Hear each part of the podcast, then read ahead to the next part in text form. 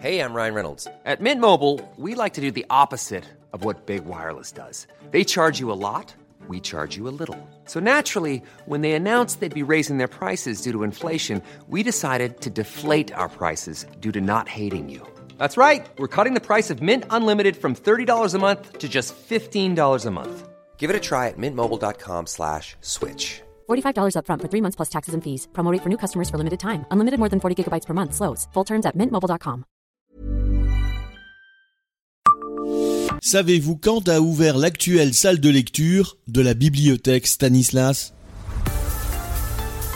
Bonjour, je suis Jean-Marie Russe. Voici le Savez-vous, un podcast de l'Est républicain.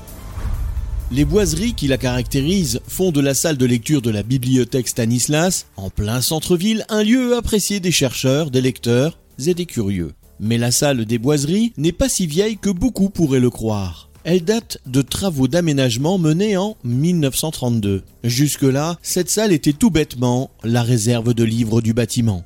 La bibliothèque municipale date pour sa part de 1803. Une salle d'une vingtaine de places permet d'accueillir le public. Cet espace et d'autres vont s'avérer rapidement insuffisants, d'autant que Nancy se développe rapidement sur le plan intellectuel, d'abord avec l'arrivée d'une université, puis l'annexion de l'Alsace-Moselle. Les chercheurs, les enseignants, les élus, diverses professions sont de plus en plus nombreux à fréquenter la bibliothèque. Le projet audacieux de transformer le lieu de stockage en salle de lecture de 160 places est entrepris à partir de 1929. Tout est démonté. Un sol en béton armé est posé. La salle du rez-de-chaussée devient le stockage pour 200 000 volumes. La bibliothèque peut rouvrir en janvier 1932. Le public y est toujours accueilli gratuitement dans des locaux chauffés à des horaires impressionnants, de 9h à 22h.